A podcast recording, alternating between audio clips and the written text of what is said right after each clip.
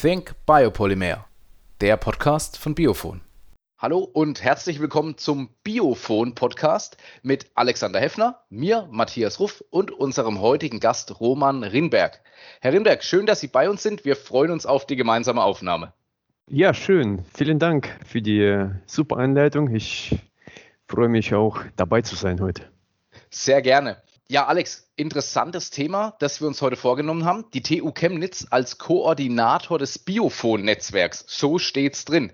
Biophon-Netzwerk, für viele vielleicht schon ein Begriff, für andere müssen wir es vielleicht dann auch noch mal kurz erklären. Wie siehst du das? Sollten wir. Das überlassen wir aber gleich den Herrn Rienberg, der steckt tiefer drin. Das ganze Thema Biophon, da ist das SKZ auch ein Projektpartner. Das bringt uns beide hier ins Spiel. Und das ganze Thema ist so spannend, dass es tatsächlich einen eigenen Podcast verdient. Ganz genau so ist es. Wir starten am besten mal gleich direkt mit unserem Gesprächspartner. Herr Rimberg, Sie sind bei der TUC als Forschungsbereichsleiter tätig. Was genau sind denn da Ihre Aufgaben und was kann man sich denn darunter vorstellen? In welchem Bereich sind Sie denn aktiv? Ja, ich bin an der Professur für Strukturleichtbau und Kunststoffverarbeitung an der TUC zuständig für die Forschung und Entwicklung von äh, Projekten auf dem Gebiet Biopolymere und Naturfaser. Verbunde. Okay, und ähm, ja, wenn ich ganz offen fragen darf, wie kommt man denn dazu?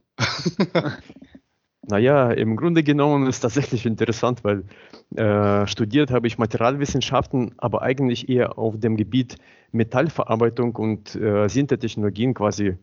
Ähm, Schwermetalle und Hartlegierungen, das war der Anfang und äh, ich habe dann nicht nur äh, Tätigkeitsfeld gewechselt, sondern auch das Land, wo ich tätig war. Insofern war das wie ein Neuanfang hier. Aber ähm, ja, diese Materialien, die faszinieren einfach einen äh, durch die naturgegebene ähm, Stärke, die da drinnen steckt und äh, Festigkeiten. Und äh, das ist wirklich sehr faszinierend, was dort alles noch rauszuholen ist. Bestimmt einiges. Ich, ich steige dann gleich mal mit dem Thema ein. Warum ein deutschlandweites Netzwerk im Bereich Biopolymere? Also warum Biophon? Wie kam es dazu? Das ist äh, ein Ergebnis unserer Überlegungen, warum wir eigentlich äh, bei vorhandenem Wissen über diese Materialien doch noch äh, so wenige Produkte im Markt haben und äh, ja, Anwendungen, die eigentlich viel weiter sein könnten. So haben wir die Notwendigkeit erkannt, äh, dass es nicht daran scheitert, dass zu wenig Wissen da ist oder zu wenig Technologie da ist, sondern dass zu wenige wissen, was man mit äh, diesen Materialien überhaupt geht. Und äh, so war die Überlegung, auch die Leute ins Boot zu nehmen, mit aufs Boot zu nehmen, die vielleicht auf diesem Tätigkeitsfeld noch keine Erfahrung haben. Sozusagen die Grenzen öffnen und äh, Leute, die davor miteinander vielleicht gar nicht im Gespräch waren, an einen Tisch zu bringen, um gemeinsam zu schauen, eben über den Tellerrand, was kann man denn da erreichen äh, mit geballter Kraft und Kompetenz. Deswegen deutschlandweites Netzwerk und Biophon als ja, eine Anmutung auf biobasiert oder biologisch abbaubar auf der einen Seite und von kommt eigentlich vom Forschungsnetzwerk Mhm. Äh, für mich klingt das aber auch wie Telefon oder so, wie eine Einladung zum gemeinsamen Gespräch. Das macht absolut Sinn. Also das Wissen war da, ne? jeder wusste, das gibt's, aber die Anwendungen scheitern am Vernetzen und das haben sie sich auf die Fahne geschrieben. Richtig. Na, das klingt doch mal gut. Also die Einladung zum Gespräch, der sind Sie ja bei uns auch gefolgt. Vielen Dank dafür. Finde ich sehr gut. Und äh, ja, so wird es noch mal ein ganzes Stück greifbarer. Jetzt haben Sie schon gesagt, biobasierte Werkstoffe sind ein sehr breites Feld und da gibt es unheimlich viel Know-how, unheimlich viel interessante ja, Infos auch und viel Wissen im Markt. Ähm, welche Themen aus den Bereichen werden denn aktuell in der Forschung ähm, am TOC verfolgt? Wir haben sowohl grundlagenorientierte Themen, wo wir tatsächlich ähm, an Grundprinzipien der Technologie arbeiten müssen, bevor wir da irgendwie durchstarten.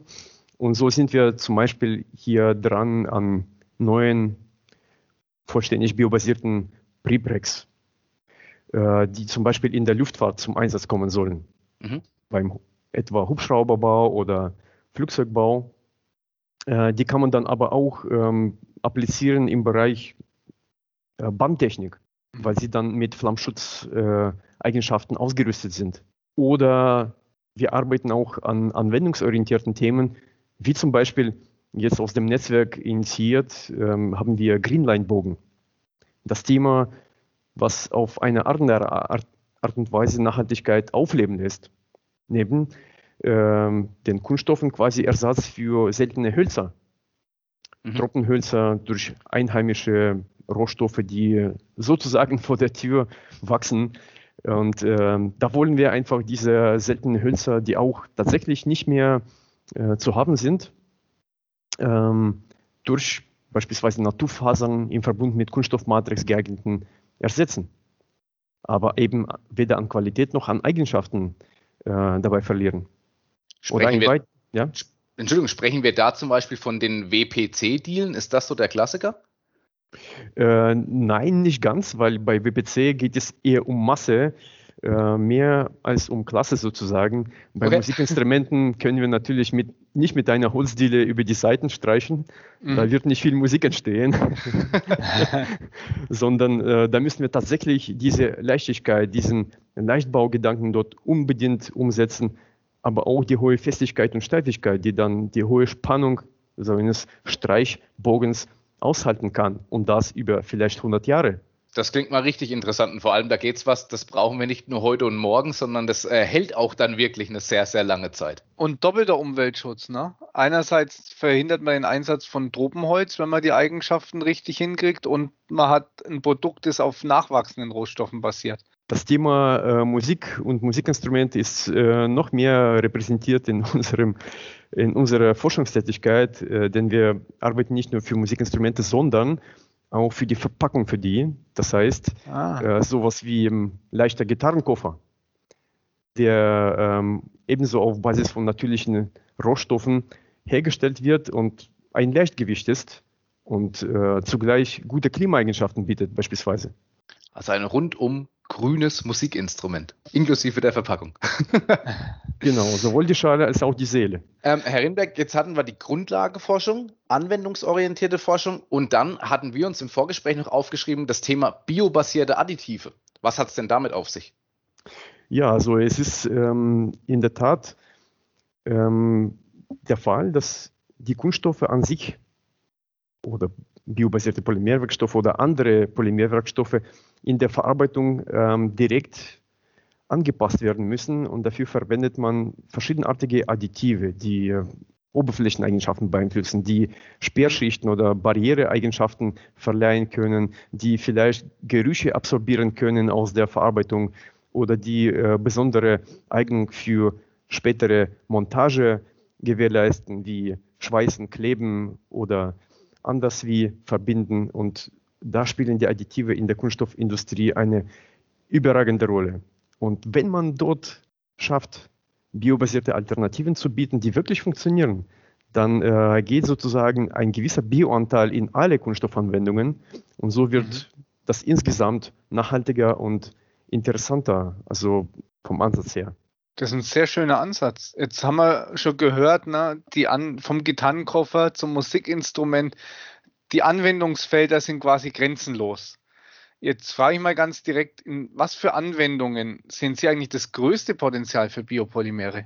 Wenn Sie jetzt für eins entscheiden müssen, ich weiß, das ist wahrscheinlich schwer. Ja, das ist tatsächlich eine wichtige Frage äh, und dafür danke ich auch, dass wir dazu kommen, jetzt darüber zu reden.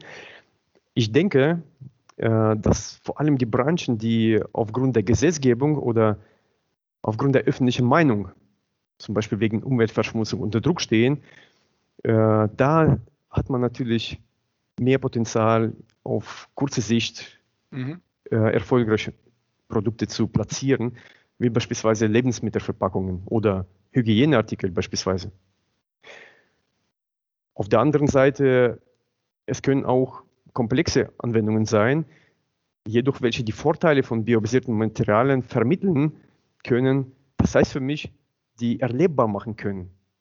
Denn das, was man nicht sieht, also wenn das irgendwo hinter der automobilen Türverkleidung verbaut ist, sowas lässt sich auch weniger gut vermarkten, weil der Kunde ja. nachvollziehen muss, warum er höheren Preis zahlt oder wenn der Preis auch gleich ist, was er eigentlich für die Umwelt mit seinem Kauf macht oder Gutes tut.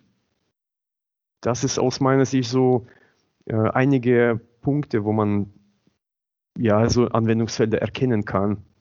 Ja, Herr Rimbeck, das, das waren spannende Einblicke und wir sind auch schon ähm, mit unseren Fragen am Ende unseres kurzen und kleinen Podcasts an die Zuhörerinnen und Zuhörer. Wenn Ihnen diese kleine Folge schon interessant vorkam und Sie das jetzt schon spannend finden, dann haben wir eine gute Nachricht. Stimmt's, Alexander? Den Biophon-Podcast gibt es nämlich ab jetzt regelmäßig. Genau, mit verschiedenen Folgen. Wir versuchen die Themen aller Netzwerkpartner da mitzunehmen. Es wird auch eine Folge mit einem Kollegen von uns geben. Also wir versuchen das gut abzudecken, erfahren Sie mehr über spannende Projekte. Mit Gitarrenkoffern haben wir mal angefangen.